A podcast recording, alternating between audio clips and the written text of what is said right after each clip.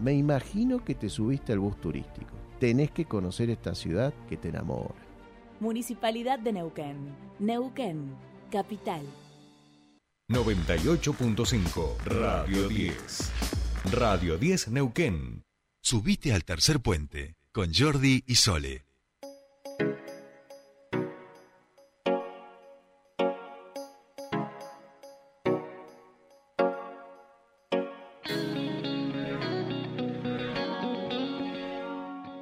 Bien, seguimos aquí en Tercer Puente. ¿eh?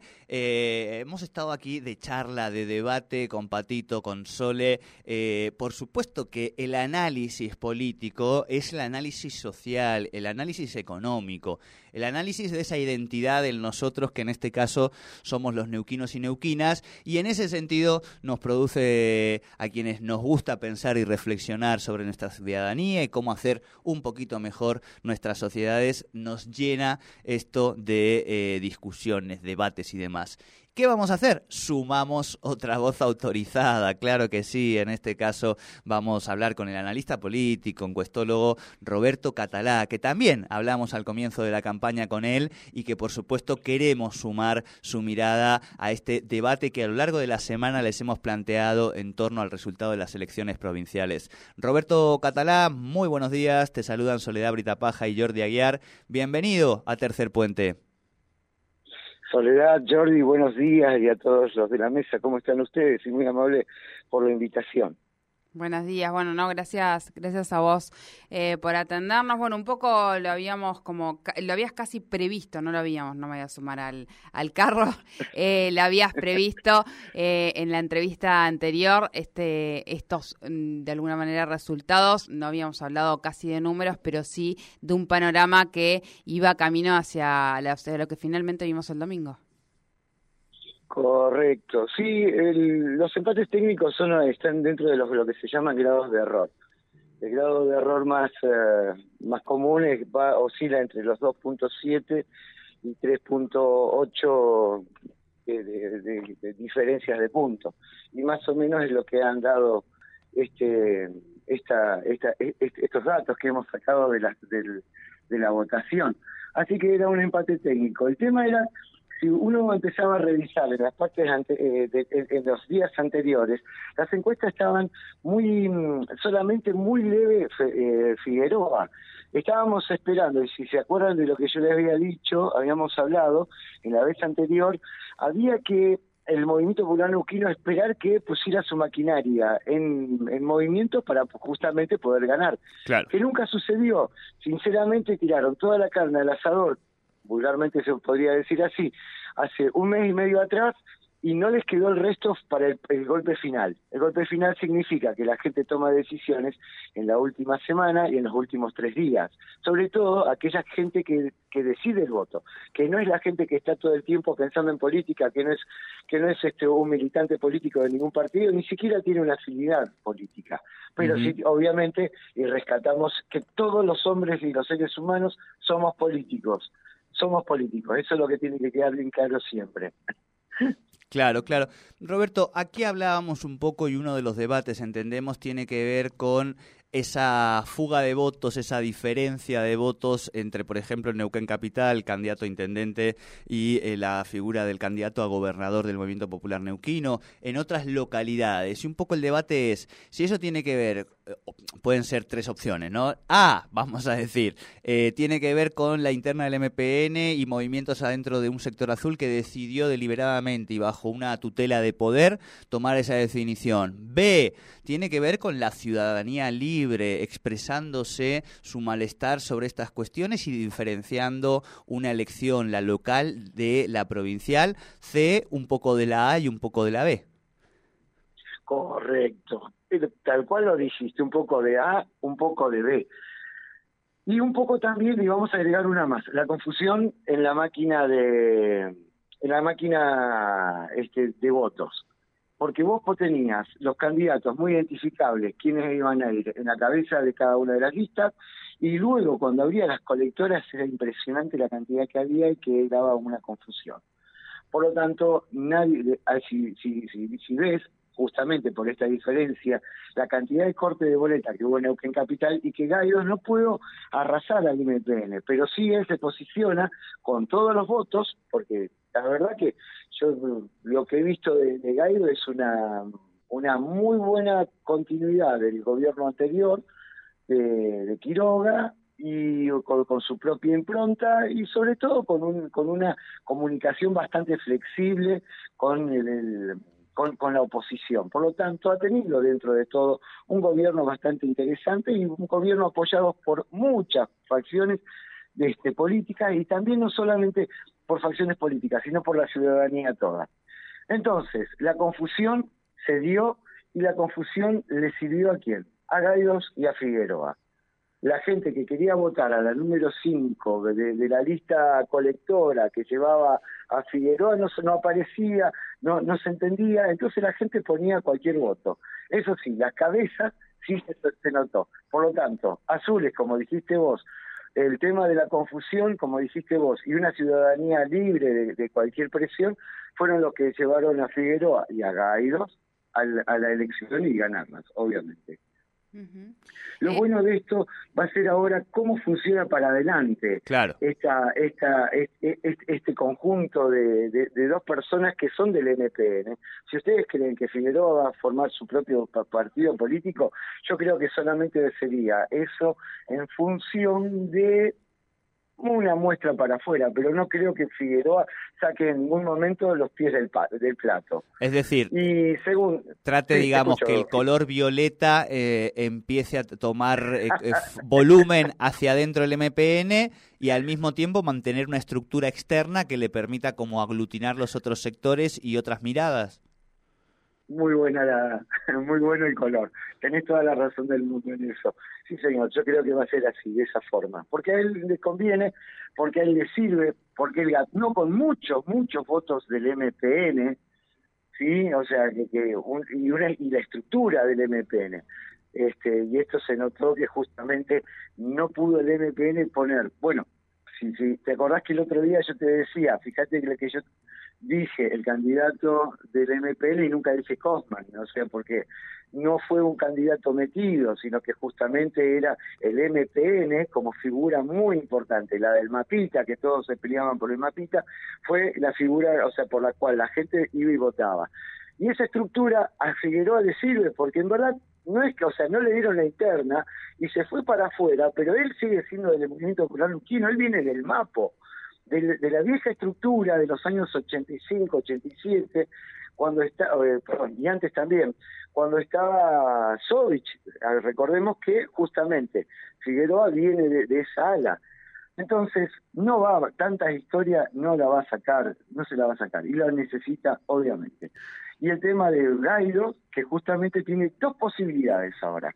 Uh -huh. O se une con Figueroa o se pone al frente. Yo creo que los próximos años van a, van a trabajar muy en conjunto, no va a haber problemas, porque la verdad que son dos dirigentes muy fuertes dentro del MPN y dentro de la ciudadanía también, con muchísimas posibilidades aquí a cuatro años a, a, a cualquiera. O uno repite o el otro o el otro sea eh, sea, sea sería gobernador. el retador el otro no pareciera claro, ser claro claro acaba acaba acaba a ver cómo funciona también eh, a nivel provincial. Tienen, tienen muchas muñecas, gallos, como para poder hacer su propia estructura. Sí, sí. Y habrá que ver si se va a llamar azul, si se va a llamar violeta y lo va a sonar. O Neuquén primero. Neuquén primero, que ya tiene identidad y primero. todo. Sí, o, o, sea, habrá que ver ahora cómo él tracciona frente a, a, toda, la, a toda la provincia. ¿Qué tiene? O sea, van a quedar muchos eh, azules heridos que puede ir a rescatar. Uh -huh. Y el otro, por otro lado, también eh, revisar que todos aquellos que se fueron con Figueroa siendo azules regresen y no se queden con, con Figueroa. Aunque yo creo que hoy, a ganador por ganador, Figueroa se va a quedar con una muy buena parte uh -huh. de los azules también. Creo que... que están, ustedes están pensando ahí, che, ¿y cómo funciona Jorge Zapac? Y cómo funciona Jorge Zapag, vamos a ver cómo funciona, porque la verdad que es una de las alternativas que tendría este, este, este esta, esta, esta mesa, tres de tres patas solamente, Figueroa, Gaidos y, y, y Jorge Zapag. El tema es, cómo queda dolido, cómo queda frente al electorado interno del Movimiento Popular Neuquino eh, Jorge Zapag, porque acá y, y, no queda otra, el, era no era el MPN contra Figueroa, era Jorge Zapag contra Figueroa. Y eso quedó muy en claro, porque el gobernador no participó nunca o si participó y se sacó fotos, no fue el, artífice de, ese evento, sino que se lo encajaron porque justo este, Gutiérrez iba por el, por el camino, pero se dividió muchísimo la elección de uno de, de, lo que fue este, el movimiento popular neuquino y que dejan afuera a, a, a Gutiérrez, obviamente. Bien, bien. Eh, Roberto, yo ahí pensaba, bueno, mm, uno piensa que, que, después de los resultados, bueno, eh, muchos están desgarrando las vestiduras y, y algunos eh, tristes, otros muy enojados, otros con la revancha, al final ganamos, ¿no? Destronamos. Está el cuerpo caliente esa historia, pero claro, uno lo que tiene que, lo que también tiene que entender que eh, hacia adentro estos, estos acuerdos, este, bueno, listos, el enojo ya se me pasó, la tristeza ya se me pasó y van a existir porque hay que seguir gobernando y porque el escenario va a estar para Pochoclos cuatro años adelante, porque como vos bien decías, hay dos figuras que hoy eh, son de las, de, las que tienen mayor aceptación por, por cómo, cómo fue el resultado de la votación, me refiero, estábamos hablando de Figueroa y de Gaido, que las dos aspiran a uno a aspirar a renovar seguramente y el otro aspira a acceder a esa gobernación. Es lo que hoy, eh, lo que hoy más o menos, y ya lo estamos viendo, incluso cómo se van perfilando, cómo se manejan en lo nacional y demás. Rolo gobernador, Gaido vice. Mirá que te bueno, bueno, o un acuerdo, o un acuerdo, pero claro, tendrá que pasar mucha agua bajo el puente. Esto recién eh, comienza, claro. Y me daba la sensación, por un momento, yo, en, mi percepción, y, tal vez eh, eh, lo he interpretado mal, me daba la sensación de que también el mayor, el, el mayor enfrentamiento en realidad se producía por hasta ya casi un enfrentamiento hasta personal, diríamos, entre el actual gobernador y quien ha salido electo, y no tanto Jorge que terminó optando porque en su, en su momento él eh, optó por poner huevos en las dos canastas en la elección anterior, que fue la de legislador eh, nacional, eh, y en esta decidió, bueno, listo, me, me, apego a, a, mi historia, a mi partido y demás, y terminó plantando bandera contra Figueroa, pero me daba la sensación de que en realidad lo, lo casi que no, no tiene ya arreglo ni acercamiento, me da la sensación de que era más Omar con Rolando. No, o sea, acepto tu, tu visión, pero en mi, mi, particular yo creo que en verdad Gutiérrez solamente estaba en la posición que tenía que, hacer, que era apoyar a su propio candidato, a su propio vicegobernador. Pero no creo que, corra más allá agua sobre bajo el puente que, que, lo que fue para la, para la prensa, para la popular. No, no, no lo veo a, a Gutiérrez, ni siquiera ni a Figueroa tomándolo como como un como, un contrincante, no a él. No, no, no, no, no lo veo con eso, con ese, en ese, en ese momento, en este momento. y, una de las cosas que vos estabas diciendo ahí, que yo dijo, no creo, o sea, son demasiado fuertes los dos como para poder uno ir debajo del otro. Así que o hay interna o hay arreglo. No, no, yo decía lo del arreglo posible, ¿no? Que es un poco esta... Y, y, la otra, el otro desafío grande, eh, perdón, me olvidaba Roberto, el otro desafío grande va a ser sumar a todas estas, porque él va a querer volver o, recuperar una estructura propia y, conformar su estructura propia eh, con, con, el, con su partido histórico, con el Movimiento Popular Nauquino, pero tendrá que dar explicaciones a quienes le aportaron muchísimos votos en este frente que la gente también eligió, eligió un frente, eligió eh, esta, esta mm, polaridad de ideas que, en, y algunos de personas y de personas que en algunos casos hace unos meses atrás diríamos que estaban en las antípodas de la ideología, ¿no? Totalmente de acuerdo y, coincido con, lo que estás diciendo al 100%. Va, el tema es que justamente va a hacer las dos cosas. Creo que tiene la suficiente experiencia y suficiente, la suficiente manejo y muñeca como para poder primero volver al MPN a todo y buscar a todos los caídos y todos los dolidos. Recordad que las elecciones, o sea, no hacen enemigos este íntimos, solamente hacen elecciones, hacen enemigos de campaña. Eh, y para muestras, hay montones, Sí, montones. sí, sí, sí, tal cual. Entonces, en este, en, en esto, eh, él, él va a gobernar es los próximos tres, dos años y medio con todas sus sus, eh, sus colectoras, con toda la gente con su apoyo, con el con, con la gente de derecha y con hasta con la gente de izquierda, porque la verdad que fue el no sé qué tiene que ver Bermúdez con Soledad Martínez, pero bueno, estaban todos detrás- ahí Claro. en el Sí, sí, o Nadia Márquez con con, Servidio, pero va a tener eh, va a tener un área que se dedica a trabajar con los pastores, la familia, bla, bla, bla, y otro área que trabaje con mujeres, diversidades, etcétera, etcétera. ¿no? Totalmente, totalmente. Y esto va, va a haber una, una paz por dos años y medio. Y después, dentro de dos años y medio, vamos a empezar a ver las discusiones internas, los renuncios, como corresponde, porque él va a querer hacer el último año y medio lo más cómodo posible y siempre tratando de ver su, su,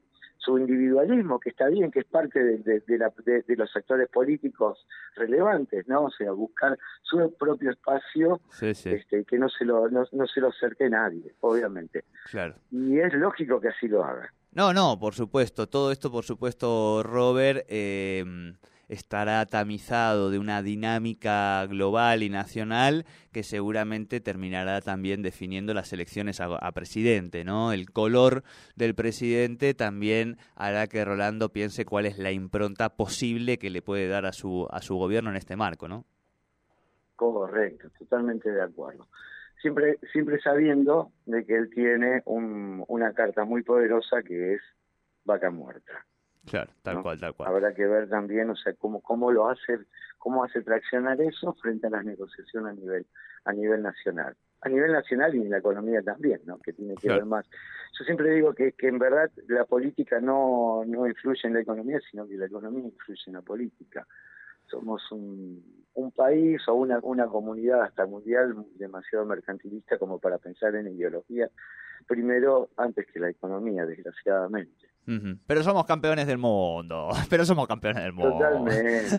Robert, Robert, querido, te agradecemos muchísimo este ratito, esta charla este, abierta, sincera y reflexiva. Te mandamos un gran abrazo. Siempre es lindo escucharlos. Les mando un beso enorme, enorme a todos los que están ahí en la radio y muchísimas gracias por, la, por, por el llamado, Jordi. Bueno, Nos vemos. muchísimas gracias. Hablábamos con Roberto Catalá, bueno, él es analista político, consultor político, eh, sobre lo que ha sido, bueno, hemos brindado un análisis de distintas, de distintas voces, lo que ha sido el último domingo de elecciones aquí en nuestra provincia.